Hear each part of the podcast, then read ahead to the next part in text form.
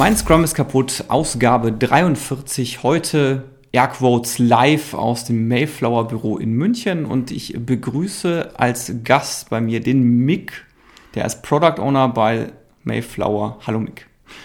Hallo Dominik, grüß dich. Genau, wir äh, wollen heute über Product Owner Anti-Pattern sprechen oder Product Owner No-Gos oder wie du es so schön in der Kurzform hast, Ponogos. ja.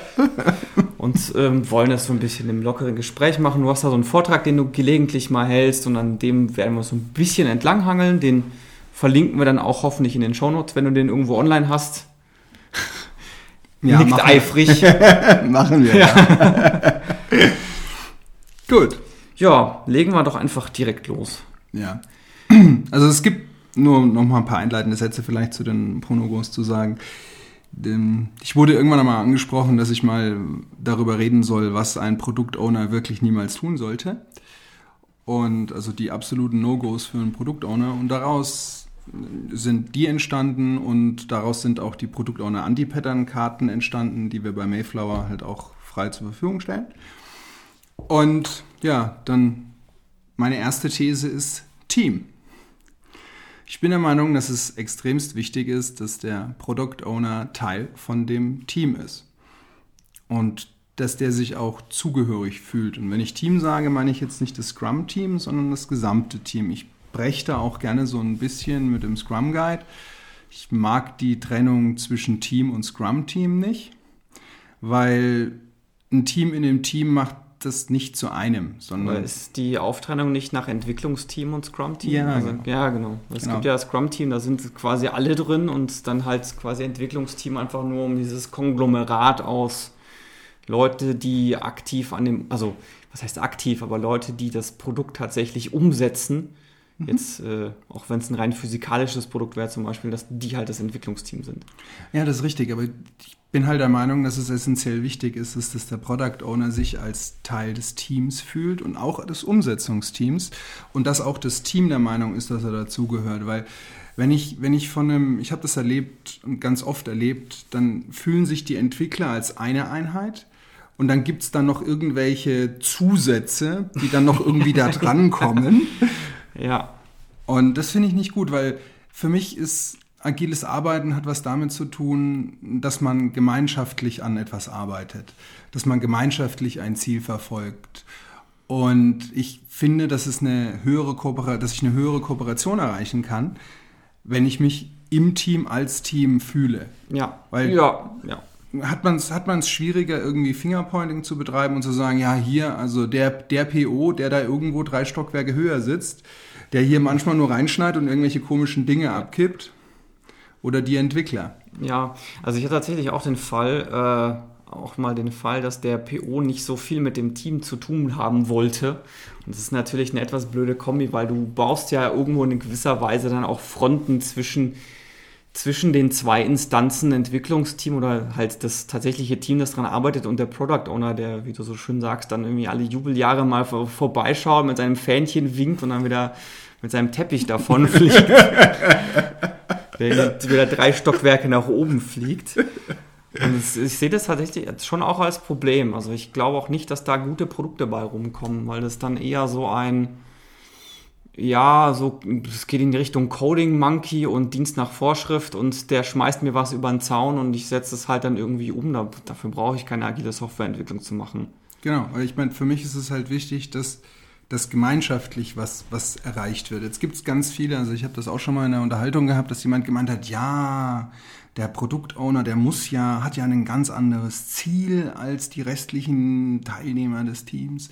Und deswegen ist es vielleicht ganz gut, wenn er nicht Teil des Teams ist. Das fühlt sich für mich nicht gut an, weil sobald ich eine Differenzierung habe, habe ich auch ganz andere Sachen. Ich habe ganz lange Zeit als Projektmanager gearbeitet und eigentlich auch nicht. Also eigentlich auch nicht aus dem Grunde, weil mir es immer wichtig war, den Leuten ein Ziel zu vermitteln, die Leute nach einer Lösung zu fragen und ihnen keine Lösung vorzugeben und auch die Leute ansonsten einzubinden. Und ich habe da halt gelernt, eigentlich habe ich also nicht als Produkt, äh, Projektmanager, sondern eigentlich schon die ganze Zeit als Produktowner gearbeitet, wenn man es so sieht. Und Für mich ist der Punkt halt, ich habe halt gelernt, dass ich dadurch, dass wir das kooperativ gelöst haben, ich Sachen gelöst habe oder Sachen geschafft habe zu lösen, die vorher nicht funktioniert hatten. Ja. Mm, ich denke mal, die Aussage, dass mit den ähm, PO hat andere Ziele als der Rest, ist sowohl falsch als, auch richtig, weil klar, jede Instanz in einem Scrum-Team hat ihre eigenen Ziele irgendwo. Klar, das Entwicklungsteam, deren Ziel ist es, das äh, Produkt technisch möglichst sauber hinzubekommen. Und das, ich finde, das widerspricht sich jetzt nicht. Also die arbeiten sowohl an unterschiedlichen als auch am gemeinsamen Ziel. Und gerade dieses, wir arbeiten am gemeinsamen Ziel, ist halt einfacher, wenn man sich als ein Team begreift. Genau, weil letztendlich geht es ja darum, dass das Team am Ende vom Zyklus, Sprint, was auch immer, wie auch immer man das nennen möchte, wie lange das auch immer ist, ein funktionales, wertschöpfendes Inkrement Ja. schafft. Ja, Und das schaffe ich, wenn ich gemeinsam am Strang ziehe. ja. Da hat jeder unterschiedliche Aufgaben und Ja, definitiv. Du hast auch das, den Punkt Lösung vorgeben angesprochen. Das finde ich auch sehr interessant, weil das schon ein paar Mal aufgefallen ist. Ist dir so eine, oder hast du so ein bestimmtes Muster erkannt, wann das am häufigsten auftritt, dass der Product Owner die Lösung vorgibt? Also ich habe selber einen Kandidaten, deswegen würde mich jetzt mal interessieren, ob du einen anderen Kandidaten hast, wann es am häufigsten auftritt. Ja, also ich habe festgestellt, nochmal, ich habe ziemlich viel Erfahrung im Projektmanagement, dann aber eigentlich eher mit Leuten, die das auch gemacht haben, genau wie ich das gemacht habe. Und habe festgestellt, dass Menschen, die aus diesem Umfeld kommen, die gelernt bekommen haben, dass es, dass Lösung, dass sie die Lösung wissen oder ihnen jemand vermittelt hat, was die beste Lösung ist.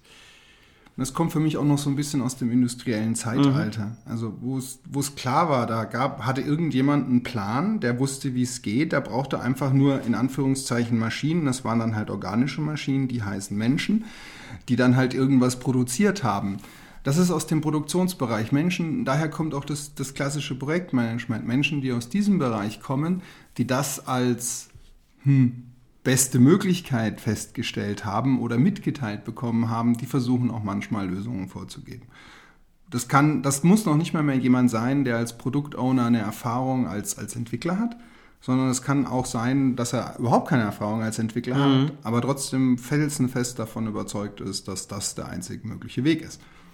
Ja, das ist schön. Dann haben wir jetzt zwei Facetten, weil mein, äh, das häufigste, was mir untergekommen ist, ist tatsächlich dieses, der Product Owner stammt ursprünglich aus der Entwicklung, also ist selber Softwareentwickler und äh, am schlimmsten noch gefühlt, wenn das, wenn er am selben Produkt vorher gearbeitet hat und dann Product Owner wird und dann hängt er halt noch in diesem, okay, ich mache da jetzt die Lösung schon mit rein, halt noch so ein bisschen drin. Und da ist dann durchaus Aufgabe des Scrum Masters, den halt dahin zu bekommen, diese Lösung, also das Wie halt nicht vorzugeben Ja. und dem auch zu vermitteln, warum er das nicht vorgeben möchte. Ja. Ich meine, der, Punkt ist halt, der wird es wahrscheinlich auch noch freundlich meinen. Ey, das, das spart ja Zeit. Ich, hab, Ja, ja, ich, ja. ich weiß ja, wie es geht. Das ist ja, das ist ja total einfach.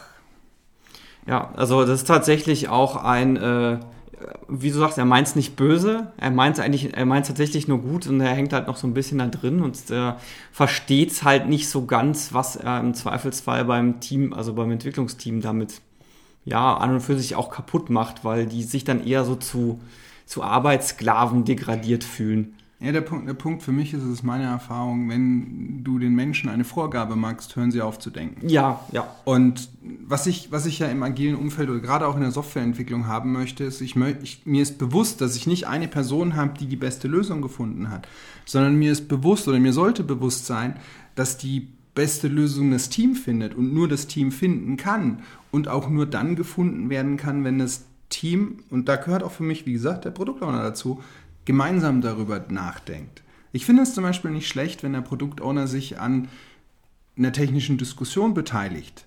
Weil der ist meistens ein vielleicht, also vielleicht oder meistens ein Außenstehender, der hat einen anderen Blick darauf. Jeder Entwickler hat eine andere Sicht auf die, auf die Sache. Und dadurch, dass ich viele verschiedene Sichten habe, kann ich ein viel besseres Wie finden. Ja, jetzt äh, wir gehen in unserem Podcast ja gern drauf ein, so das ist kaputt, diese Möglichkeiten hättest du das zu reparieren. Was wäre denn so dein Favorit für, du hast jetzt die Situation, Product Owner gibt äh, vor, was wie, wie es umgesetzt werden soll, oder gibt es schon die Umsetzung mit vor? Wie, wie gehst du vor? Oder was ist so dein Was ist dein, dein, dein, was schlägst du vor zu tun? Ja, tatsächlich, ich komme nochmal auf das Team zurück, würde ich mit dem Teambuilding anfangen, weil für mich ist so ein bisschen der Punkt, das kann, also die Ursache dafür kann sein, dass der Produktowner der Meinung ist, dass er die beste Lösung kennt und dass das die einzig wahre ist. Und ich glaube, ganz viele Gründe sind, weil er sich nicht als Teil des Teams versteht. Wenn ich mich als Teil des Teams, als Teil dessen verstehe, was dafür sorgt, dass das Produktinkrement erreicht wird, dann arbeite ich da auch gemeinsam dran. Dann weiß ich, dass mhm. ich Teammitglieder habe. Das heißt, ich würde zwei Sachen machen. Das eine ist, wenn, wenn, der, wenn das Team der Grund ist, würde ich halt Sachen machen wie Teambuilding-Maßnahmen, dafür sorgen, dass die, wenn das jetzt ein, ein Corporative Team ist, ähm, dass die halt auch zusammen im gleichen Raum sitzen, dass die Zeit miteinander verbringen. Wenn es ein anderer Grund ist, wie dass er zum Beispiel die beste Lösung äh, hält, für sich hält, dann würde ich dafür sorgen, dass das Team erstmal ohne ihn eine Lösung findet. Das heißt, ich würde ihn erstmal rausnehmen und würde dann, wenn das Team eine Lösung gefunden hat, mit ihm die Lösung, die er hat und die Lösung, die das Teams hat, vergleichen lassen. Ich bin da der Meinung, dass irgendwann der Produktowner versteht oder merken wird, dass er nicht immer die beste Lösung findet. Hoffentlich zumindest. Aber tatsächlich auch, also ich hätte jetzt auch dazu tendiert, dieses, den Product Owner in so einem Fall als beratende Instanz zu etablieren, mithilfe des Scrum Masters, also der ja, ein bisschen Blick genau. drauf hat. Und den Satz habe ich jetzt nur eingebaut, damit wir ganz elegant zum nächsten Punkt überleiten können. Nämlich du beschreibst es hier so schön, der Scrum Product Master Owner. Ja, genau. Ich habe das, hab das manchmal erlebt, dass, ach, wir haben ja so viel, so wenig Ressourcen oder wir haben so wenig Budget und das Team ist ja so ein kleines Budget. Braucht das Team eigentlich einen vollständigen Product Owner und einen vollständigen Scrum Master? Das ist doch gar nicht nötig. Die können das bestimmt zusammen. Das kann bestimmt eine Person in Personalunion machen. Habe ich auch noch nie passiert. Nein. ja, das ist tatsächlich so, dass ich, als ich die sowohl das Team als auch der Scrum Produkt Master Owner, das sind zwei Anti-Pattern oder zwei No-Gos, die mir erst aufgefallen sind durch den Dialog, weil die waren für mich so abwegig, dass ich da gar nicht dran gedacht hatte, als ich das erste Mal ähm, hierfür eine, einen Talk vorbereitet hatte. Ja, der, der Punkt ist, der, der Product Owner hat meiner Meinung nach und der Scrum Master haben zwei divergente Rollen. Und zwar ist die Aufgabe des Product Owners, den Wert zu maximieren, dafür zu sorgen, dass jedes, jeder Zyklus, jeder Sprint ein, ein wertvolles Inkrement schafft. Und für mich ist der Scrum Master derjenige, der dafür sorgt, dass das Team effizient arbeiten kann.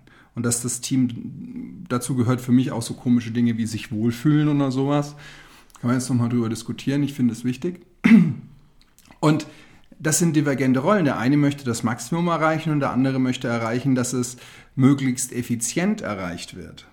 Und wenn das in Personalunion passiert, dann, ich denke da immer an Zapport Bibelbrooks mit den zwei Köpfen ja.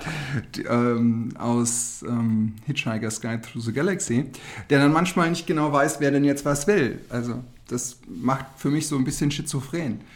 Es kann, was, was vorkommen kann, das habe ich auch schon erlebt, dass zum Beispiel irgendwie ein Entwickler einen Teil der Scrum Master Rolle übernimmt und der Product Owner einen Teil der Scrum Master Rolle übernimmt. Aber das wäre so das höchste der Gefühle, wo ich mich wohlfühlen würde, weil ansonsten hat der, der Product Owner kein, der braucht tatsächlich meiner Meinung nach manchmal einen Konterpart, weil sein Fokus darf, muss und soll auf die Wertschöpfung ausgerichtet ja. sein. Ja, vor allem ist es ja so, dass der Scrum Master auch das Team während der Entwicklung durch, äh, durch, Aus, durch Einflüsse von außen schützen soll. Und das ist natürlich schwierig, wenn dann der Product Owner im Zweifelsfall derjenige ist, der diese Einflüsse von außen mit reinbringt. Genau. Deswegen wird, also man kann, man hat es ja nicht immer so in der Hand, um zu sagen, hey, wir stellen jetzt eine weitere Person ein oder dieses äh, hier von wegen, wir haben keine Ressourcen, ist doch völliger Mumpitz. Deswegen taucht ja trotzdem nicht eine weitere Person auf. Da würde ich persönlich auch jetzt eher dazu tendieren zu sagen, dann macht halt ein Entwickler gleichzeitig Scrum Master, weil das ist auch nicht optimal, ja, ist, ist aber noch, glaube ich, immer noch die bessere Lösung, als den Scrum Master den Product Owner sein zu lassen. Ja. Gleichzeitig tatsächlich, ja. Weil ansonsten ist das, dann gibt es keinen, da gibt es diesen, diesen Effekt nicht. Das ist viel schöner, wenn das zwei Personen sind. Dann kriegt man keine Vorwürfe. Man ist sich immer bewusst darüber, welche Rolle man gerade hat, welche was die Aufgabe auch ist, was auch die Zielsetzung gerade ist. Ja, ja gen generell bei diesen Rollenvermischungen, e-, egal wer dann gleichzeitig noch den Scrum Master macht, es fehlt halt dann so ein bisschen die Objektivität. Also du kannst als Scrum Master dann, egal ob du dann gleichzeitig Product Owner oder Entwickler oder UX oder sonst was bist, du kannst das Team nicht mehr objektiv von außen betrachten. Das ist einfach nicht möglich. Ja, da gibt es auch eher die Möglichkeit, es kommt meiner Meinung nach ein bisschen auf die, oh Gott, im Englischen heißt Maturity, also auf die Erwachsenheit von, von dem Team an oder auf die Erfahrung, die das Team auch mit agilen Methoden hat. Da kann ich mir schon vorstellen, dass der Scrum Master als Rolle vielleicht mal durchiteriert durch das Team ja. durch. Wenn das Team sehr, sehr gut eingespielt ist und die Aufgabe, also die, die Differenzierung auch klar ist, mhm. dann würde ich es durchiterieren lassen. Aber du hast schon recht, wenn das immer nur eine Person ist, dann hat er auch da wieder die Schwierigkeit der Rollentrennung. Ja, ja, und auch dieses Ganze mit zieh eine Mütze auf und die Mütze wieder ab. Das, genau. das kann man machen, es, es ist aber vor allem irgendwie eher so eine visuelle Anzeige für die Leute, die man nicht selbst ist. Also man hat ja genau. trotzdem innerlich noch diesen Konflikt, dass man sich jetzt nicht davon trennen kann, wie man das jetzt insgesamt betrachtet. Also das ist die Erfahrung, die ich gemacht ja. habe ist, dass ich einfach das Team völlig anders bewerte, wenn ich nicht gleichzeitig Teil des, also Teil des Entwicklungsteams oder, oder gleich, oder Product Owner oder so bin. Ja. Weil ich, ich, ich achte ja auch, ja auch auf ganz andere Sachen. Also ich, ich, ich nehme ja Dynamiken, die, inner, die innerhalb der oder die zwischen den Personen stattfinden, ja völlig anders wahr. Ja, das ist richtig. Ich meine, wenn du das mit dir selber machen darfst, nochmal, das ist das, was ich vorhin sagte, schizophren ist das ja. so ein bisschen. Ja, ja, ja. Und das ist nicht, das macht keinen Spaß, weil dann weißt du auch nie, mache ich das jetzt richtig? Du entweder, entweder ignorierst du die zweite Rolle und bügelst einfach nur die eine Rolle durch. Oder du hinterfragst selbst die einfachsten Dinge. Habe ich das, hab ich das jetzt, war das jetzt richtig? Habe ich, das, hab ich das jetzt echt gut gemacht? Ich bin ja unschlüssig. Also hätte ich jetzt vielleicht was anderes. Also ich meine, da bist du ja, also entweder bügelst du oder du bist mit ja. Selbstzweifeln beschäftigt. Und nicht, das kostet meiner Meinung nach zu viel Kapazität. Ja, also die, die lustigste Erfahrung, die ich selber mal gemacht habe, ist, ich saß so in der Retrospektive, war da was dabei, was aufzuschreiben und dann dachte ich mir so, Moment, das ist ein eindeutiges Impediment. Wenn ich das jetzt aufschreibe, dann muss ich mich ja auch noch drum kümmern. Was mache ich denn jetzt? Das ist schon, eine ziemlich blöde Situation. ja, genau. Dabei ist das tatsächlich ganz gut, weil das Impediment gelöst ist. Ja, genau. Also ich habe dann so diesen innerlichen Konflikt. Also, eigentlich will ich das weghaben, aber ich will mir auch gar nicht selber Arbeit aufhalsen.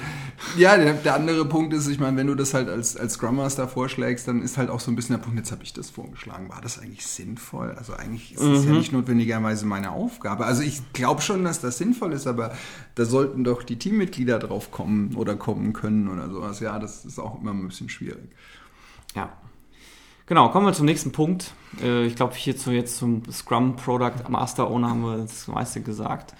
Äh, das ist als nächstes Punkt den, äh, das Thema Vision. Ja. Das äh, finde ich ganz schön, weil das ja, war ja quasi der Inhalt der allerersten Mein Scrum ist kaputt Folge. Ja. Und da bin ich jetzt mal gespannt, was du so aus deinem Nähkästchen erzählen kannst. Ja, ich habe das relativ häufig erlebt, dass Produktowner im agilen Kontext vergessen Produktowner manchmal die Vision zu vermitteln.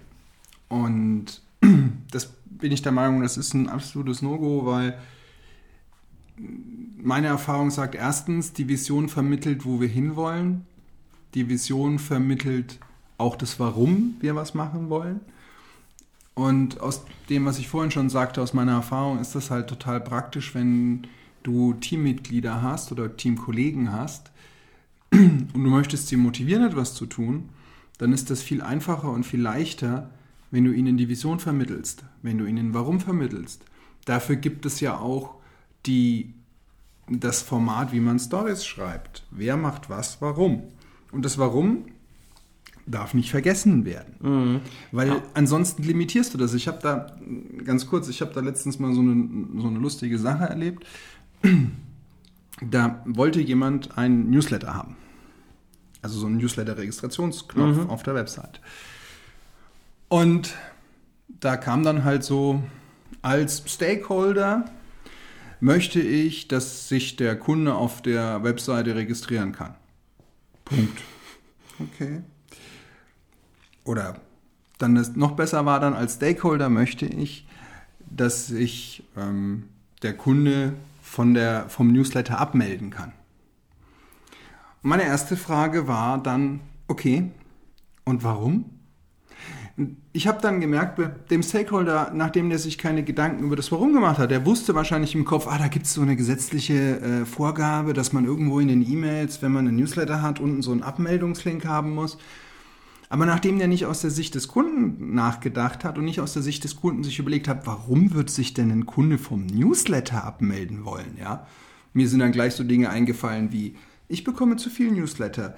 Die, ist es mir, also die Produkte sind nicht äh, günstig genug. Ich bin zu einem Konkurrenten gegangen, ich habe mich verklickt, was auch immer. Bin Maus gerutscht. Ja, genau. es ist ja, also gibt ja tausend Gründe. Ja. Ich meine, dadurch, dass der, dadurch, dass die Story ohne ein Warum geschrieben war, hat sich auch kein Mensch Gedanken darüber gemacht, einen Feedback einzubauen.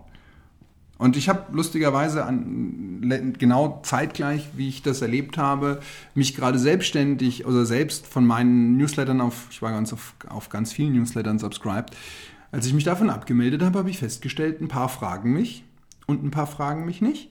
Und wenn mich jemand fragt, kriegt er in der Regel auch eine Antwort. Also dann stand dann so, warum haben Sie sich abgemeldet? Zu viele Newsletter oder, oder, oder, oder. Wenn ich mir aber keine Gedanken über das Warum mache, dann komme ich erstmal nicht auf die Lösung, ja. Dass ich das eventuell vielleicht auch noch haben will. Dadurch verbaue ich mir was.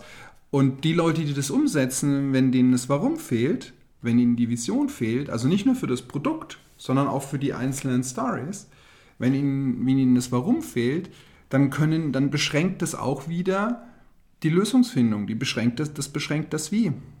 Ja, vor allem, also es beschränkt ja im ersten Zuge schon überhaupt die, was baue ich da ein? Weil, also ich kann halt sagen, okay, ich will Newsletter drin haben. Und dann, ja, okay, und also wie sollen die aussehen? Was, was verschicken wir über die Newsletter? Äh, machen wir ein Double Opt-in, bla bla bla und so weiter genau. und so fort. Und meine Erfahrung ist auch, wenn man in Stories explizit das Warum mit aufschreibt ist, dann macht man sich ganz anders auch nochmal Gedanken darüber, auch was man tatsächlich braucht. Also man, weil man dann eher nach dem, also erster Gedanke ist, ist ein, brauche ich das wirklich? Das ist dann ganz oft so dieses, nee, jetzt wo ich so drüber nachdenke, das wäre zwar cool, aber so wirklich brauchen tue ich das jetzt gerade nicht. Das habe ich ganz, ganz, ganz oft mitbekommen. Und, weit, also, und die weitere Ausprägung ist halt dann auch, okay, du sitzt halt dann da, überlegst dir, okay, hm, was könnte überhaupt ein was sinnvoller Anwendungsfall sein dafür? Und ich sag dann auch, wenn dir nicht einfällt, warum du es brauchst, dann mach's nicht. Ja, genau. Weil das ist sonst, sonst nur dieses, ja, ich habe gehört, oder das ist jetzt gerade total in, jeder macht es. Am besten noch so dieses, ich, ich gehe auf die Webseite und bevor ich überhaupt irgendwas gelesen habe, kommt die Anmeldung für den Newsletter, weil das machen jetzt ja alle so. Genau, dann muss ich oder, das ja auch so genau, machen. Genau, oder bei Redaktionsseiten wie Spiegel, Süddeutsche, sonst was, dieses, ah, die Web, die Startseite hat sich verändert. Möchtest du auf die Startseite gehen? Nein, möchte ich nicht! das, das merkt man halt ganz, da merkt man halt, das ist wahrscheinlich aus Sicht irgendeines Users geschrieben, der aber nicht der Endkunde ist, was ja per, im Prinzip jetzt erstmal auch in Ordnung ist, aber ich darf schon meine Kunden, also ich darf schon den kennen, ja. für den ich etwas tue. Ja, ja, genau. Und als du auch so jetzt so mit diesem Connector-Template angefangen hast, also mit dem als Kunde möchte ich und so weiter, ist mein, mein Lieblingsbeispiel ist immer dieses als Server möchte ich. ja, genau. Das, möchte ich, dass, dass ich nicht viel arbeiten muss, damit meine, damit meine Innentemperatur nicht zu hoch wird. Ja, und ich, also ich denke mir halt, wenn ich schon User Stories schreibe, wo drin steht, als Server möchte ich, dann dann spar dir bitte dieses Template, weil das, also, weil es hat halt wenig Sinn, jetzt alles in dieses Template reinzuzwängeln, wenn du dann reinschreibst, als Server möchte ich. Dann bist du besser dran, wenn du es in deinen eigenen Worten formulierst. Ja. Weil, was halt viele übersehen ist, ist, ich hatte nämlich mal einen Product Owner, der mochte dieses Template nicht so, nicht so gerne, weil es ihm zu, zu starr war. Und ich habe gesagt, das ist kein Problem. Ich will eigentlich nur die drei Fragen da drin beantwortet haben. Ich will nur wissen, was willst du haben, für wen willst du es haben und warum willst du es haben. Du kannst mal meinetwegen auch einfach nur diese drei Fragen stellen ja. in der Story und die beantworten. Das ist völlig in Ordnung. Hauptsache, du hast halt diese drei Grundfragen geklärt. Genau. Das ist, ist auch meine Erfahrung und das ist auch das, was, wenn ich Produktowner bin mit dem Team, dass wir das im Team immer besprechen, wie die Stories aussehen sollen. Manche sagen hier, du, du kannst einfach so drei kurze Stichpunkte reinschreiben, wer, was, warum, fertig. Andere sagen, nee, ich möchte eine Prosa lesen, mach das bitte schön ausführlich. Ganz ehrlich, als Produktowner ist mir das hin zum Kunst. Also wenn das Team das so haben möchte, dann bekommt das Team. Ja. Und egal wie es ist, auf den Inhalt würde ich auf gar keinen Fall verzichten. Ja. Ja, und das ist meiner Erfahrung nach auch je nach Team unterschiedlich, wie ausführlich die das tatsächlich haben wollen. Also bei manchen Leuten, drei, manchen Teams reichen drei Stichpunkten, weil die auch auf einer entsprechenden Kommunikationsebene sind, wo die relativ genau rauslesen können, was mir der Product Owner sagt. Und manche Leute, die brauchen halt dann wirklich drei Absätze mit jeweils fünf Zeilen oder sowas, und, um das halt einigermaßen vernünftig beschrieben zu haben.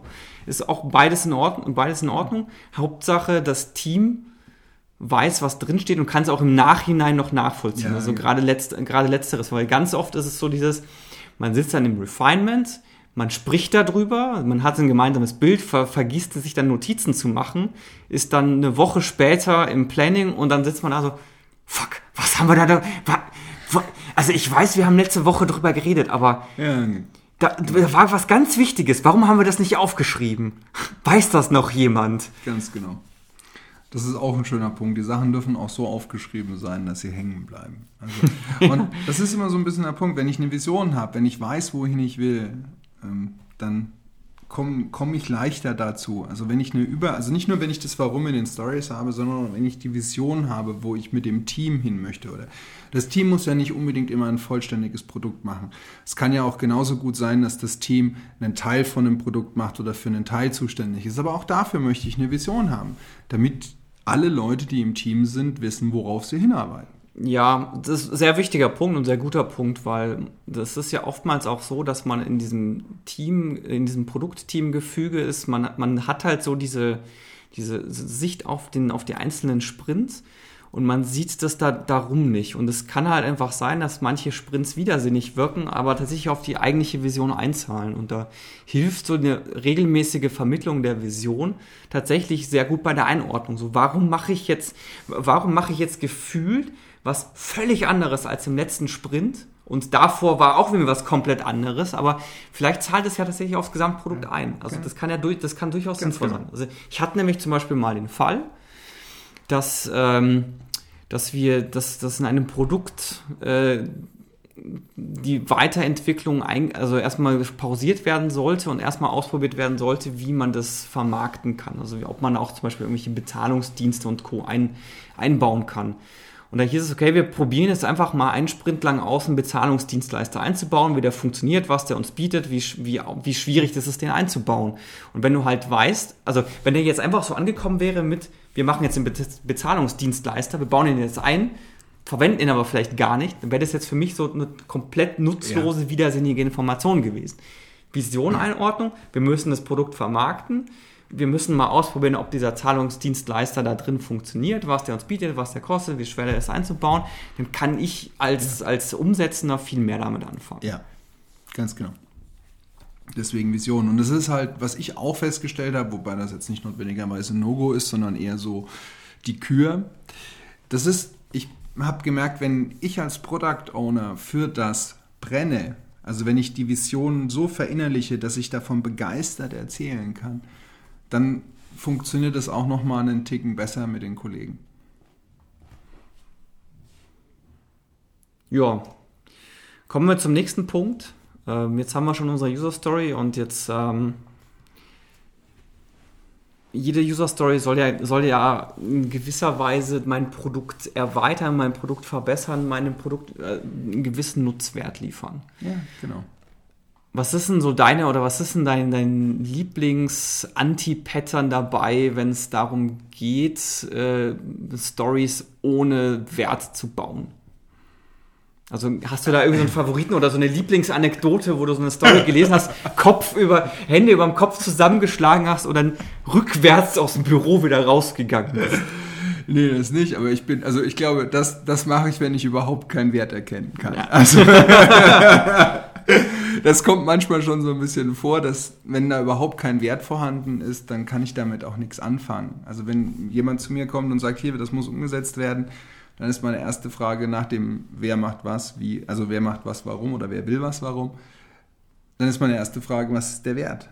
Das muss jetzt nicht ein Euro-Wert sein, das kann auch eine Verbesserung der Conversion Rate sein, das kann auch was auch immer sein, das kann auch irgendwie die Webseite beschleunigen, also so ein Seitenthema mit den Non-Functional ja. Requirements oder das kann auch sein, weil wenn, wenn die Webseite schneller lädt, dann ist das auch ein Wert, der für den Kunden spürbar ist. Ich als Kunde bin dann wesentlich zufriedener, wenn ich nicht irgendwie eine Minute darauf warten, also okay, ich würde keine Minute warten, aber wenn ich nicht irgendwie fünf Sekunden warten muss, bis eine Seite geladen ist, sondern wenn die Seite innerhalb von einer Sekunde geladen ist, da kann ich einen Wert drin erkennen. Ich versuche dann immer meistens, das kommt auch wieder so ein bisschen auf das Team drauf an und auch ein bisschen in welchem Kontext sich das Team befindet. Wir sind ja immer für unterschiedliche Unternehmen tätig. Ich versuche aber auch immer einen Wert zu haben, den ich in einigermaßen zumindest mal gefühlt vergleichen mhm. kann. Und was halt, was mir halt auch recht häufig passiert ist, ist, dass der Wert unbekannt ist. Und ich frage mich dann immer, wie soll ich denn priorisieren, wenn ich den Wert nicht kenne? Und was, was da auch, was ich da auch manchmal erlebt habe, ist, dass zwar der Wert bekannt ist, aber der Aufwand noch nicht mal mehr Magic estimated ist, also noch nicht mal mehr grob, also nicht geschätzt, ja, sondern ja. noch nicht mal mehr grob geschätzt. Dann kann ich auch kein, wenn ich eine Roadmap habe und ich möchte irgendwie mal planen, was ich da mache, also wann ich was mache, dann möchte ich ja wissen, was bringt mir mit dem geringsten Aufwand den meisten Wert, weil das ist ja wertiger also da kann irgendwas 10 Millionen mir bringen, aber ich brauche, keine Ahnung, 20 Sprints dafür. Wenn ich irgendwie 100.000 in zwei Sprints erledige, dann bin, nehme ich dann lieber erstmal die zwei Sprints mit, den, mit, ja. dem, mit der Wertschöpfung von 100.000. Das finde ich da viel besser. Deswegen ist das, das, das, sind, das sind halt auch für mich No-Gos, wenn, wenn ein Produktowner vergisst daran zu denken, dass er beides braucht. Dass er in einer gewissen Form Magic Estimation braucht und dass er einen Wert braucht weil dann kann, sonst kann er nicht priorisieren. Ja. Sonst nimmt er einfach nur irgendwelche Stories, weil irgendjemand, weil er gehört hat, dass irgendjemand das vielleicht unter Umständen haben wollen würde. Was sich, äh, was sich für mich als sehr wertvoll herausgestellt hat, ist äh, Business Value Poker tatsächlich zu machen. Mhm. Und zwar ähm, nicht, nicht mit dem Product Owner alleine, sondern Product Owner plus Stakeholder. Mhm. Und äh, das im Zweifelsfall, wenn ich halt fünf Stakeholder habe, das wirklich mit den fünfen zu machen, dass auch die anderen Stakeholder, die mit dem mit dem Thema, um das es gerade geht, vielleicht nichts zu tun haben, dass die auch ein Gefühl dafür bekommen, was ist meine eigene Sache ja. wert und was ist die andere Sache wert. Äh, kurz zur Erklärung, Business Value Poker funktioniert relativ ähnlich wie Planning Poker, nur dass die äh, Werte halt irgendwie mal 100 sind, gefühl, um, ganz grob gefühlt, also die weichen ein bisschen von, davon ab, aber im Prinzip ist es genau das. Und da äh, interessant, was halt dabei rauskommt, ist, als ich das das erste Mal eingesetzt habe, ist, da ging es auch darum, dass äh, so ein Release geplant wurde, weil es war halt, die hatten bestimmte Release-Zyklen, haben halt gesagt, okay, wir müssen, wir, wir, müssen für die nächsten drei Monate oder sowas ja. haben wir jetzt eine Release-Planung, nächstes Release ist in drei Monaten, was kann denn da alles rein? Habe ich als erstes gemacht, gut, lass mal Thema aufschreiben, dann machen wir Business Value Poker und dann machen wir mal eine Priorisierung. Und dann ist halt rausgekommen, oder haben sie halt festgestellt, dass ganz oft gar nicht die Sachen an erster Priori sind, die auch den ersten, die auch den höchsten Wert ja, haben. Ja. Was ja auch in Ordnung sein kann, weil, weil ich ja sagen kann, gut, das hat jetzt nicht den höchsten Wert, aber das ist halt im Zweifelsfall unfassbar schmerzhaft. Ja. Sagen, wir, sagen wir zum Beispiel, äh, du hattest vorhin die gesetzlichen Richtlinien und ich habe irgendeine gesetzliche Richtlinie. Die hat für mich jetzt erstmal keinen Wert. Yeah. Die hat halt nur diesen, diesen Schmerz im Zweifelsfall, dass ich dann halt vielleicht einen Anwalt am Hals habe. Damit hat es zwar implizit wieder, wieder irgendwo einen Wert, aber es ist halt für mich kein, das macht das Produkt ja nicht wertiger. Das stimmt, das macht das Produkt nicht wertiger, aber du hast ja jetzt zum Beispiel nicht nur, kannst ja, wenn du jetzt in Euros, wenn du das, kannst, du könntest, wenn du möchtest, alles in Euros machen da ist auch immer so ein bisschen der Meinung, wenn irgendjemand einen Wert an eine Story hängt, dann darf das auch ein Wert sein, der verifiziert werden kann und der meiner Meinung nach auch zu verifizieren ist. Ansonsten schreibe ich da eine Zahl hin, keine Ahnung, eine Trilliarde. Ja, ah, ich bin mir da One sicher. Billion Dollars. Ja, ja Dr. Evil-mäßig. ja, ganz genau. Ich meine, dann, dann, dann habe ich ansonsten, ansonsten machen die Leute, die irgendwelche Planungen, langfristigen Planungen machen, weil ich meine, hat man ja meistens auch, wenn man ein Produkt hat, irgendwie nochmal andere Abteilungen, andere Stakeholder, die sich daran auch beteiligen, mhm. die daran partizipieren, die haben vielleicht ihre eigenen Quartalsziele, weil sie irgendwie Marketing machen oder was auch immer. Oder da gibt es nochmal eine eigene Sales-Abteilung und die haben ihre eigenen, äh, in der Regel ihre eigenen Ziele. Und dann versuchen die natürlich ihre Ziele durchzudrücken. Und dann, wenn ich nicht, wenn ich einen Wert habe, den ich nicht verifiziere, dann weiß ich nicht, was das für ein Wert ist. Dann ist für mich der Wert los. Ja, also wo, ich habe mich hier noch als Stichwort aufgeschrieben, objektiv messbar. Also ist vielleicht mal so in, in, in, die, in den Raum gestellt zur Diskussion ist. Also ich finde es manchmal relativ schwer, Dinge objektiv messbar zu machen. Also es geht jetzt auch zum Beispiel darum, äh, oder das heißt darum, es ist ja auch in Lean Startup so, dass sie ja auch dazu schreiben, wenn du irgendwas misst oder wenn du irgendwas baust, miss, schau, dass du es auf jeden Fall immer irgendwie misst. Mhm. Und guck halt, dass du im Voraus, bevor du es baust, dir erstmal darüber Gedanken machst, wie du es auch messen kannst. Ja. Finde ich mal, also finde ich einen sehr sinnvollen Ansatz. Gleichzeitig gibt es halt Dinge, die wahnsinnig schwer messbar sind, die aber einen Wert haben. Jetzt angenommen, ich sage, ich möchte die Usability meiner Software erhöhen. Ich möchte, keine Ahnung, Klickstrecken verkürzen. Mhm da zu messen, ob der User wirklich zufrieden darüber ist, ist halt wahnsinnig schwer, weil da, da müsste ich ja quasi irgendwie also entweder müsste ich irgendwie den User anrufen zum Beispiel und sagen, hey, ich bin jetzt hier vom Infra, äh, keine Ahnung, Forschungsinstitut Infratest, Sie benutzen noch folgendes Produkt. Ich hätte da mal fünf Fragen an Sie. Oder so diese, diese Standard-Feedback-Kanone, die ja ganz gerne mal dann gefahren wird, wo ich mich immer frage, wie, wie hoch wirklich die, die Rücksend, also die Rückquote ist. Ich glaube nicht, dass, nicht, dass die sonderlich hoch ist. Vor allem, also persönliche Erfahrung ist, weil ich, hey, möchtest du mal diese Umfrage ausfüllen? Und sobald ich sehe, oh, da kommen 30 Fragen, mache ich sofort zu, ist mir viel zu viel. Das ist richtig. Ich meine, lustigerweise heutige Umfragen, ich habe mir mal in letzter Zeit angewöhnt, ein paar Mal auszuprobieren. Die sagen dir gar nicht mehr vorher, wie viele Fragen kommen. Die sagen dir einfach nur noch, wie viel Zeit sie denken, dass du brauchst. Also so zwei Minuten, eine Minute, fünf Minuten. Fünf Minuten ist schon echt selten. Meistens ist es eine Minute bis zwei Minuten. Und bei den zwei Minuten Dingen denke ich mir dann manchmal so, hm, das ist schon so ein bisschen übertrieben. Also da müsste ich sehr schnell sein. Das, du kannst aber auch andere Sachen machen. Wenn du zum Beispiel eine Klickstrecke verkürzt, kannst du ja auch im Endeffekt ein AB-Testing machen. Und dann kannst du über das AB-Testing feststellen, was besser funktioniert. Genauso, ich möchte nochmal, du hattest vorhin gemeint, eine, gibt, du könntest eine Strafe, eine Vertragsstrafe oder eine gesetzliche Strafe bekommen, wenn du bestimmte Regelungen nicht einhältst ganz ehrlich, auch das lässt sich bewerten. Ich kann eine Wahrscheinlichkeit definieren, wie hoch, wie hoch die Wahrscheinlichkeit ist bei meinem Geschäft, bei meiner Kundenanzahl, wie wahrscheinlich das ist, dass sowas eintritt. Dann kann ich mir aussuchen, was die Anwaltskosten sind. Dafür gibt es einen Gebührenkatalog. Also ja. se selbst ja. dafür ja. bin ich in der Lage, einen Wert zu finden. Das muss, das muss zwar kein Umsatzwert sein, mhm. das ist dann halt im Endeffekt ein Schaden, den ich da einleite, aber auch das ist Geld, was es mich kostet. Ja, ich, ich erinnere mich dran, also der erste Product Owner, mit dem ich zusammengearbeitet habe, habe, der hat relativ früh damit angefangen, die Priorisierung nicht nur nach, äh, also nach, nach vier Werten zu machen, also eben unter anderem sowas wie, okay, was bringt es mir an Wert? Bringt es eventuell irgendeine Strafe oder irgendwelche Schmerzen, die ich habe und so weiter und so fort. Also ich bin, bin mir gar nicht mehr sicher, wie das hieß. Ich glaube irgendwie Product äh, oder User Story Matrix, irgendwie, irgendwie sowas. Ich such's mal raus und pack's in die Show Notes mit rein weil das tatsächlich sehr wertvoll war, weil, weil der halt dann wirklich gesagt hat, okay, das hängt halt nicht nur von ein oder zwei Sachen ab, weil ja. im Zweifelsfall ist, liegt der Wert halt da drin, dass ich keine Klage am Hals habe. Ja, genau. Und da, da, lässt sich eine Risikobeurteilung machen. Das, da, da ist tatsächlich klassisches Projektmanagement ganz praktisch, wenn man so, da gibt es für Risikobewertung und so ein Zeug. Ja. Ganz, ganz viele Methoden und ganz viel Dokumentation. Der, das ist da schon ganz praktisch, aber das würde ich dann nicht verwenden, um das durchzudrücken, sondern einfach nur, um, um ein Gefühl für den Wert zu bekommen.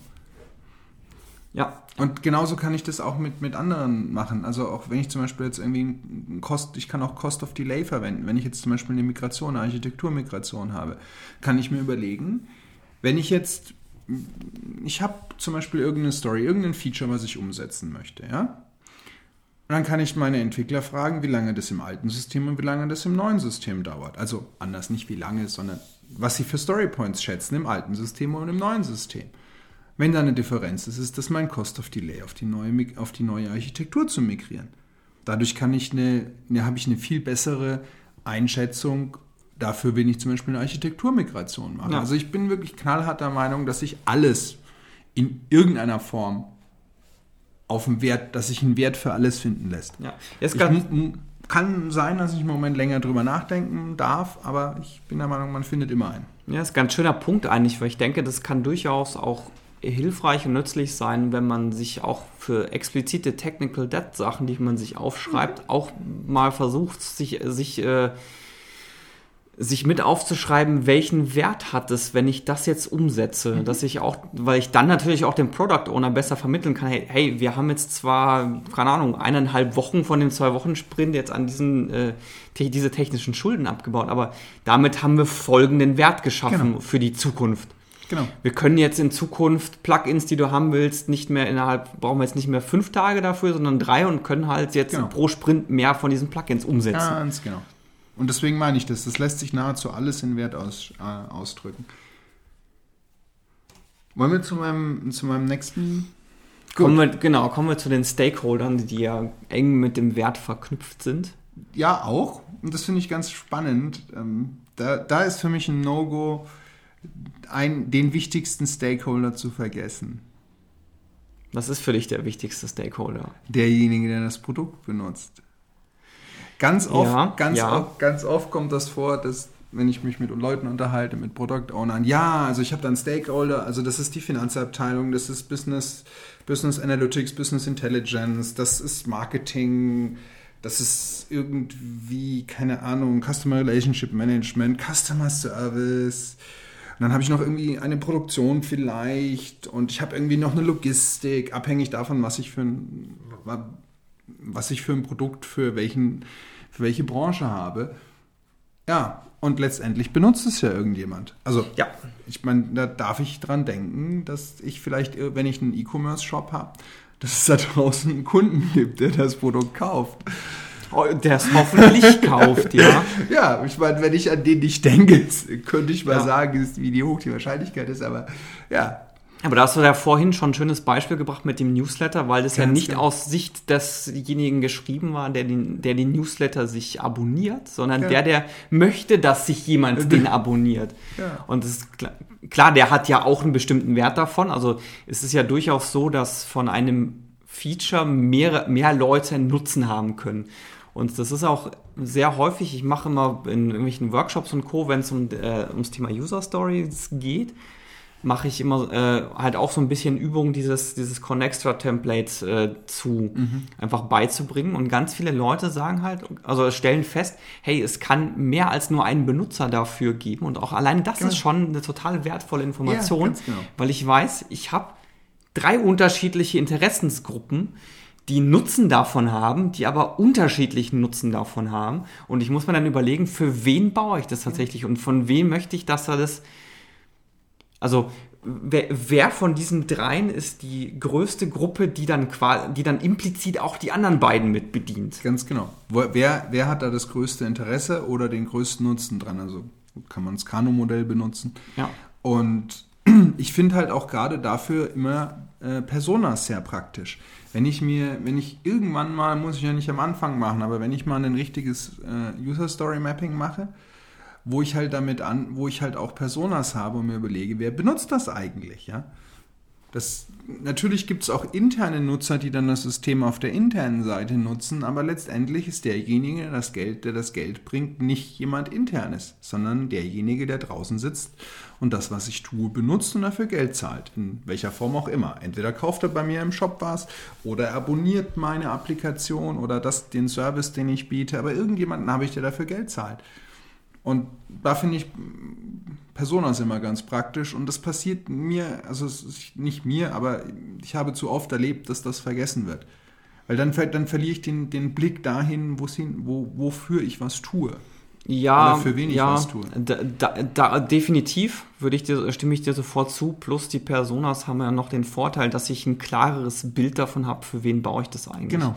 Weil ich mir überlege, okay, weil ich mir einerseits so diese die Vision nochmal quasi mehr oder minder verifiziere, okay, das ist meine Vision und dann merke, stelle ich relativ schnell fest, ob die Benutzer- und Kundengruppe, die ich im Kopf habe, ob die überhaupt zu diesem Produkt passt. Ja. Weil kann wäre ja durchaus denkbar, dass ich feststelle, so, hm, da ist, ist irgendwie, irgendwie passt es nicht so recht zusammen und eins davon muss, muss sich wohl irgendwie anpassen.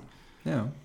Also jetzt ganz banales Beispiel, wenn ich jetzt als, ich bin jetzt in Apple im Jahre 2005er und ich denke, meine Hauptbenutzergruppe sind jetzt Senioren im Alter 60 plus und lass doch mal ein Smartphone bauen. Ja. Ist halt jetzt nichts, was jetzt im ersten Moment sonderlich gut zusammenpasst. Ja. Es kann funktionieren, das muss kann aber funktionieren. nicht. Ich darf dann halt wissen. Und das ist halt zum Beispiel auch der Grund, warum ich warum ich Auswertungen wie unter anderem, die ich mit Google Analytics machen kann, sehr mag. Da kann ich, wenn ich die Möglichkeit habe, nachschauen, was mein Kunde tut. Und ich kann den auch versuchen, in Personas einzuteilen, wenn ich verschiedene Sachen habe. Wie, wie stehst du denn dazu? Das ist jetzt gerade so eine Frage am Rande. Weil bei Personas tendiert man ja gerne mal dazu, so lustige Alliterationsnamen zu machen. Ich persönlich finde es ja immer eher furchtbar. Wie geht's dir da? Also sowas wie Karl Kunde oder hm. Adam Administrator. das, das finde ich nicht ganz gut, weil wenn ich jetzt irgendwie Adam äh, Administrator oder Karl Kunde habe, dann habe ich im Endeffekt schon mal die, eine Vorbedeutung vergeben dann kann das sein, dass ich mir den dann das kann das sein, dass sich irgendjemand die Persona gar nicht mehr durchliest. Ah, Karl Kuhn, ja, ist ja logisch, ich weiß schon. Ja, genau, das ist der, der sieht so und so mhm, aus. Ja, gut, ja, interessanter Punkt eigentlich. Und ja. wenn ich wenn ich sage Adam Administrator, ja klar, Administratoren. Ja, der Nerd ähm, mit der Brille. Genau, der ja. Nerd mit der Brille und Keller. so. Und dann dann habt ihr sitzt im Keller, der mag keine Sonne, der kann mit Frauen nicht oder was auch immer es da für viele Vorurteile gibt, ja. Ähm, wenn, ich, wenn ich das mache, dann habe ich im Endeffekt schon eine Vor, also ein Vorurteil vergeben. Das kann sein, dass derjenige das gar nicht mehr weiterliest. Also das heißt, ich würde definitiv nicht in irgendeiner Form auch nur eine Andeutung für eine Rolle mit in den Namen mit reinnehmen. Was man für Namen verwendet, das ist nicht so wichtig. Die Namen sind eher dazu, dass, dass ich mich mit der Zeit die Person mit der Persona, also die Persona mit dem Namen identifizieren kann. Also wenn ich dann halt zum Beispiel sage Dominik, wenn ich jetzt Dominik irgendwie als Persona genommen habe, dann weiß ich irgendwann nochmal, was der Dominik hat. Dann darf ich es vielleicht drei, vier Mal nachlesen. Aber irgendwann weiß ich das. Und dann ist Dominik im Endeffekt eine Kurzform für die Persona, die ich mir dafür ausgebaut habe. Ja.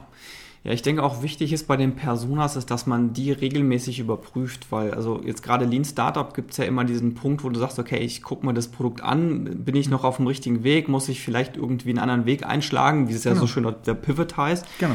Und das Gleiche kann ja genauso beim, beim Kunden sein, einfach, dass ich feststelle, hey, ich hatte zwar ursprünglich die Annahme, dass es für diesen Kunden ist, aber jetzt ist das Produkt schon in Verwendung und ich stelle fest, der Kundenstamm ist ein völlig anderer. Ja und dann muss ich halt dann auch meine Persona anpassen. Genau. Klar, ich könnte jetzt weiterhin die alten, die alten verwenden, aber dann werde ich die Leute, die es bereits benutzen, benutzen wahrscheinlich genau. jetzt eher verprellen. Genau, nehmen wir mal an, ich habe irgendwie von 100 Kunden, oder kann man auch in Prozent ausdrücken, ich habe 10% Dominics und ich habe irgendwie 10% unbekannt, die sind irgendwie so kleinfaserig, aber ich habe irgendwie nochmal 80%, die noch namenlos sind.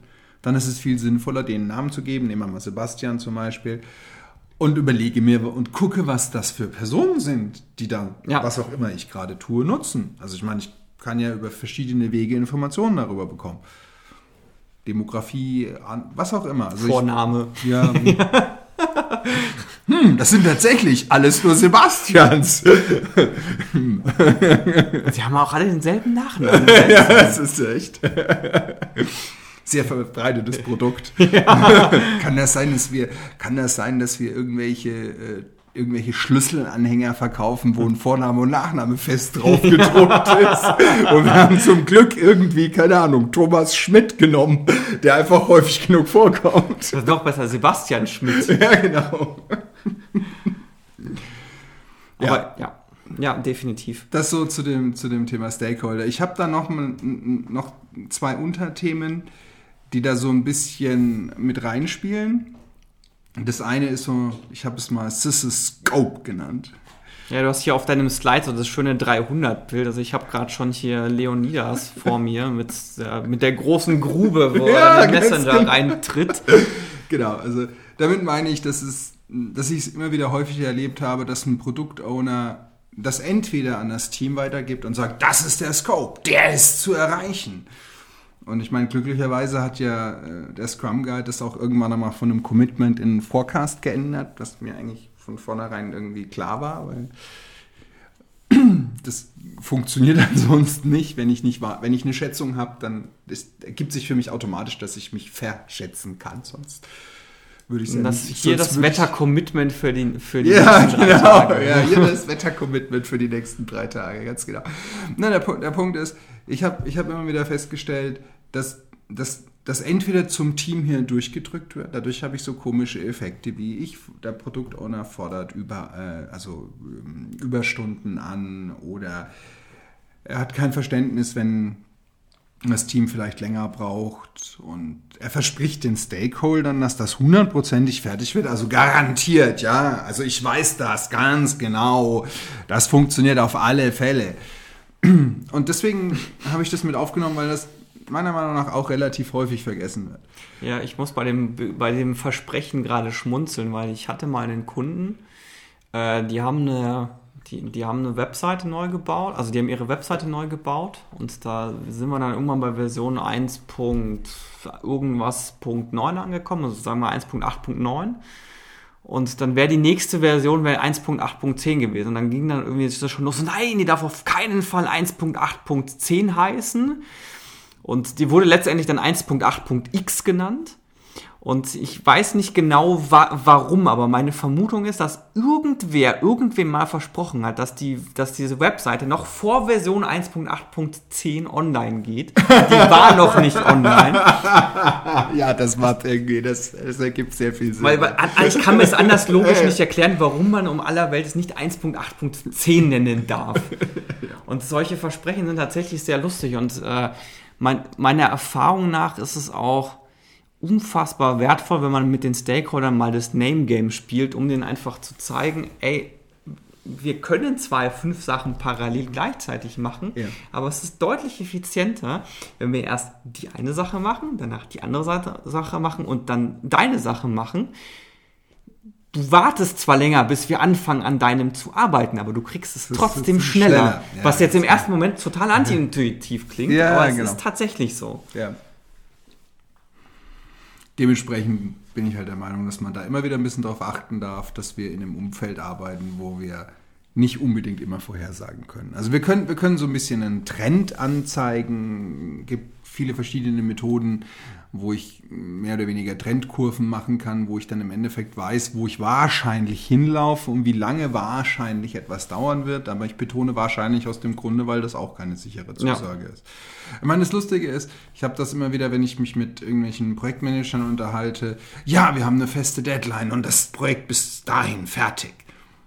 Ja, und wie oft kommt es vor, dass es bis dahin nicht fertig ist oder wurde? Weil wenn ich dann mit, mich mit Projektmanagern unterhalte, die jetzt im agilen Umfeld tätig sind, ja, das Management will das, aber mhm.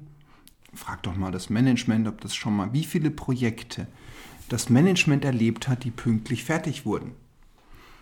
Und spätestens dann bin ich in einem Dialog, wo auch dem Management klar ist, selbst mit dem klassischen Wasserfall komme ich nicht da raus, wo ich hingekommen, wo ich hin wollte, ja. Ja, also die, eine sehr gute Erfahrung, die ich gemacht habe, ist es, also gerade bei so gesetzten Terminen ist dann einfach tatsächlich ein hierarchisches Backlog zu verwenden weil in, der in aller Regel ist es, ist es so, dass man sich ein bestimmtes Feature-Set vorstellt, aber gar nicht alle, gar nicht alle Ausdifferenzierungen und Ausprägungen davon braucht und den Termin an, theoretisch tatsächlich erreichen kann, wenn man halt auch ganz viel wieder rausstreicht. Ja. Und wenn man auch nur Teilaspekte rausstreicht und sagt, hey, das Feature ist da, es ist zwar nicht in der vollen Ausprägung da, aber wir brauchen es gerade auch gar nicht in der vollen Ausprägung, genau. weil es reicht, wenn nur diese zwei von den acht Teilaspekten mit drin sind. Ganz und dann genau. ist schon mal das drin, was du jetzt gerade für die erste genau. Iteration haben willst. Ja, außerdem hast du dann halt auch wieder das Möglichkeit, Learning zu haben. Du kannst, wenn du in der Lage bist oder wenn du dich darum kümmerst, das, was du vorhin gesagt hast, was aus dem Lean Startup kommt, dass du dir überlegst, wie du die Daten trackst, dann kannst du auch schon mal mit zwei Sachen anfangen. Mache ich das so, wie der Kunde das möchte? Heutzutage haben wir eine viel größere Kundendiversität, die dazu führt, dass es viel öfters, dass der Kunde, und wir haben auch heutzutage, sind wir in der Lage festzustellen, was der Kunde möchte. Und da habe ich dann viel mehr Möglichkeiten, das Produkt so zu gestalten, wie die Kunden, die ich habe, es auch benutzen. Äh, wo, wo, ich, wo ich auch, auch noch schmunzeln musste, weil du das ja hattest mit dem, ähm, von wegen, ja, das, das Projekt muss bis da und dahin fertig sein und das wird alles super. Das ist eine lustige Erfahrung, die ich immer wieder mache, ist, dass man ganz oft so Product Owner oder, und oder Projektmanager hat von außen, die dann so auf, auf ein anderes Projekt draufschauen und sehen, okay, das und das funktioniert nicht. Und dann so diese, ja, also bei meinem Projekt, ja, ja. da läuft ja alles super. Also da, da sind die Schätzungen immer genau. ja. Da werden die auch immer genau dann fertig. Ja. Und wenn du da mal reinguckst, ist so dieses Melonenprinzip. Ne? Also nach außen wird es so schön als Melone verkauft und wenn ja. du aufschneidest, aufschneidest, ist alles rot. außen wird es als grün verkauft und innen ist alles rot. Ja, eine schöne Wassermelone. Das ist ein schönes Beispiel, das mag ich. Die ja. gute Wassermelone. Jo, kommen wir zum letzten Teilpunkt. Hast du schön Techno-Babble genannt oder ja, Techno-Bubble? Ja, das habe ich tatsächlich am Anfang selber gehabt, weil das ist mir selbst passiert und das ist ein No-Go. Irgendwann mal, als die Entwickler angefangen haben, zu stark, für mich zu stark, in technische Details abzudriften, habe ich gemerkt, dass es mir schwer fällt, denen zu folgen. Und das nicht gut. Also das ist, okay, jetzt kommt es darauf an, wie tief sie abfallen müssen. Ich habe dann damals mit dem Scrum Master auch so, wir haben uns dann so ein bisschen abgestimmt und haben gesagt, okay, gut, zu tief ist nicht gut, dann bist du weg und wir hängen dich ab, das ist nicht schön. Aber du darfst auch schon ein bisschen näher, ein bisschen mehr bei den, bei den technischen Sachen bleiben. Und meine Erfahrung da ist, dass das No-Go ist, das nicht zu tun, weil wenn ich das nicht tue, habe ich keine Möglichkeit, wenn ich mit Stakeholdern rede, denen zu erklären, warum etwas anders mhm. ist oder warum etwas nicht ist. Wenn ich keine, keine Ahnung dafür habe, das ist im Endeffekt das Gleiche, wenn ich keine Ahnung von der Vision habe, kann ich meine Teamkollegen nicht dazu motivieren oder nicht in die richtige Richtung laufen lassen, dann kann ich ihnen das nicht vor, also dann kann ich ihnen nicht helfen, das Ziel zu sehen, wo wir hinwollen und ein Gefühl dafür zu entwickeln. Und genauso ist das, wenn ich bei dem, bei dem Grooming oder beim Refinement aufhöre zuzuhören und mich ausklinke, weil ach ja, das ist so technisches Gedönszeug, das brauche ich eh nicht, mhm. dann habe ich auch Schwierigkeiten, den Stakeholdern zu vermitteln. Also das Gleiche, was ich, worum ich die Vision haben möchte, damit, ich, damit das Team motiviert ist, brauche ich die technischen Dinge in einer gewissen Form, nicht in einem tiefen Level, aber zumindest für mich mal auf so einem oberen Level, dass ich das vermitteln kann, woran was hängt oder woran, warum was besser ist oder warum was schlechter ist. Und deswegen ist das sehr, sehr wichtig, dass das auch mit beachtet wird. Ja, eine Erfahrung, die ich gemacht habe, ist es, dass, äh, also, oder zwei Erfahrungen. Die eine Erfahrung ist es, dass bei, auch bei dem ersten Product Owner, mit dem ich zusammengearbeitet habe, ist, dass der selber tatsächlich irgendwann so ein gewisses technisches Grundverständnis vom Produkt hatte und einfach dadurch intuitiv wusste, welche Dinge was bedeuten. Also er hat das irgendwann mal so schön formuliert, er hat jetzt verstanden, warum eine Löschoperation teurer ist, als irgendwo was ab, neu abzuspeichern. Das war ihm halt vorher nicht bewusst und durch das Zusammenarbeiten mhm. mit uns hat er diese Erkenntnis unter anderem gewonnen. Also das ist für den Product Owner ja auch schon wahnsinnig genau. hilfreich. Und gleichzeitig ist es auch so, dass ich finde, dass das Entwicklungsteam mit dem Product Owner zusammen eine gemeinsame Sprache finden muss. Ja. Also kurzum, die, ja, die, die Entwickler, es ist wichtig, dass sie sich auf dem technischen Level ähm, verständigen, weil sie auch wissen müssen, okay, wenn wir das jetzt umsetzen in unsere Architektur, was bedeutet das? Welche Optionen haben wir, das einzubauen? Welche Optionen wollen wir weiterverfolgen? Um, um im Refinement eventuell auch schon sich Notizen zu machen zu können, damit man, wenn man dann halt im Planning sitzt, wieder weiß, okay, worüber haben wir da gesprochen? Und auch da ist es, auf mehreren Ebenen hilfreich und nützlich, wenn das Team das schafft, das dem Product Owner so zu vermitteln, dass der das auch versteht, ohne, ohne dass er Informatik studiert hat. Ja, genau. Und, äh, und im Zweifelsfall halt auch, das, den Fall hatten wir nämlich neulich, ist das halt anhand einem anderen Produkt zu zeigen. Also bei uns ging es dann irgendwie, es ging um Versionierungssysteme und um dem äh, Product Owner verständlich zu machen, worüber wir da gerade überhaupt sprechen, ist, haben wir das einfach anhand von einer Confluence-Seite gezeigt, die halt auch eine Versionierung ja, mit drin ja, hat. hat sie, ja. Und einfach wirklich so Methoden, Möglichkeiten zu finden, Dinge, die ich gerade bespreche, dem Product Owner klar zu machen, weil er kann es ja auch weiter verargumentieren und er kriegt auch ein Verständnis dafür, was bauen, was bauen die eigentlich überhaupt. Mhm. Und äh, wenn ich jetzt nochmal sowas anfordere oder was ähnliches, was bedeutet das tatsächlich für die Umsetzung? Und er kriegt ja dann auch ein relativ gutes Gefühl dafür, welche Stories der gerade schreibt und ob er die vielleicht von vornherein schon direkt aufteilen kann, weil er ihr weiß, okay, ich habe ähnliche Story schon fünfmal gemacht und jedes Mal zerkleinert, dann kann ich es auch jetzt direkt zerkleinern. Ganz und, genau. Und, ich, Ganz, und er hat auch schon ein Gefühl genau. dafür, wie er es zerkleinern Ja, kann. ganz genau.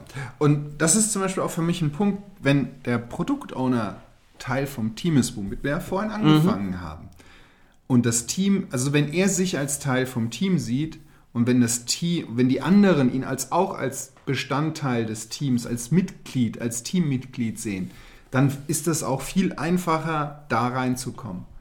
Weil dann ist es ein, ein Team-Effort. Dann, dann gibt es nicht ein Entwicklungsteam und ein Product Owner und ein Scrum Master, sondern dann gibt es ein Team, die kümmern sich um was und die Leute im Team sind halt unterschiedlich, haben unterschiedlich starke Ausprägungen. Für den einen, keine Ahnung, der ist vielleicht ein bisschen kleiner, da muss man helfen, wenn er irgendwo oben an den Schrank ran will. Der andere ist ein bisschen größer, der, der, hat, der hat dann immer Schwierigkeiten, sich zu bücken. Das ist völlig egal. Ich habe es jetzt, auf- ich hab's jetzt auf körperliche Merkmale gemacht, aber das ist, für mich ist das das Gleiche, ob ich jetzt Product Owner bin oder ob ich Entwickler bin oder ob ich Scrum Master bin oder ob ich UXler bin oder ob ich Tester bin oder was auch immer. Ja. Spielt keine Rolle. Jeder hat unterschiedliche Kenntnisse, unterschiedliche Ausprägungen und der Vorteil ist, wenn alle zusammenarbeiten, dann kommt echt was raus. Und deswegen halt auch wieder, da hilft es, wenn der Teil vom Team ist, dann haben die Leute mehr Interesse, ihn zu unterstützen, weil sie das dann halt als Handicap sehen. Ja, okay, der ist kein Entwickler, da darf ich mich ein bisschen zurücknehmen. Der ist ein bisschen kleiner, dem helfe ich halt einfach, wenn der irgendwo Ja. oben hin will. Der ist ein bisschen größer, den weise ich darauf hin, dass er sich da gleich den Kopf Ja. anstößt. Das, genau. ist das, ist das Gleiche. Wenn ich in dem Team bin, mache ich das viel leichter und automatischer, Ja. als, ach, der kommt da manchmal zu Besuch. Ja, vor allem, das ist, geht ja dann in alle Richtungen. Also so wie der Entwickler dem Product Owner mal eben da den Schrank hochhilft, jetzt um bei dem Bild zu bleiben, macht das halt der Product Owner beim Entwickler genauso, wenn es halt um Genau. irgendwas BWL-Technisches geht. Ganz oder genau. einfach zu verstehen, okay, was ist unser Finanzierungsmodell, warum ist es so, was hat das für Auswirkungen, für Bedeutungen. Ganz und genau. das ist, stimme ich dir auch voll und ganz zu. Das ist, ich bin halt dann dieses eine Team, was, äh, was auf dieses gemeinsame Produkt hinarbeitet und was halt dieses gemeinsame Verständnis von dem Produkt bekommt. Und dadurch halt auch das bessere Produkt bauen kann, weil, genau. weil dadurch Ganz auch, auch neue Ideen entstehen. Ja, richtig. Wenn nämlich der Product Owner auf einmal sagt, ja, also ihr hattet da letzte Woche mal irgendwas anderes erzählt, ich habe das nicht so richtig verstanden, aber wäre das da nicht auch was? Und dann sagen auf einmal die Entwickler, oh, geil, auf die Idee wären wir ja gar nicht. Warte mal eine Sekunde, ja, das können wir zwar nicht so, wie du das jetzt, aber warte mal, das bringt uns ja auf eine total tolle Idee. Ja. Sowas habe ich auch schon erlebt und das funktioniert halt genau das, das was ich vorhin gemeint habe. Jeder, der an einem Teal teilnimmt, hat eine, hat eine andere Sicht auf die Dinge. Und wenn der unterschiedliche Erfahrungen in seinem Leben hat und eine unterschiedliche Ausbildung hat, ist die Sicht sogar noch divergenter, also noch größer unterschiedlich. Und durch diese größeren Unterschiede in der Sicht habe ich auch die Möglichkeit, mehr zu sehen. Ja, ja, Stichwort Diversität. Also Ganz einfach genau. durch die, durch die Pluralität an Dingen habe ich halt mehr Optionen und kann die Option wählen, die für mich jetzt in der Situation die beste ist. Ja, und halt auch für den Kunden. Genau. Also für mich. und Also das meinte ich ja genau. Ja, ja. Also für mich jetzt im Sinne von, um das beste Produkt da, Ganz da genau. zu bauen. Gut.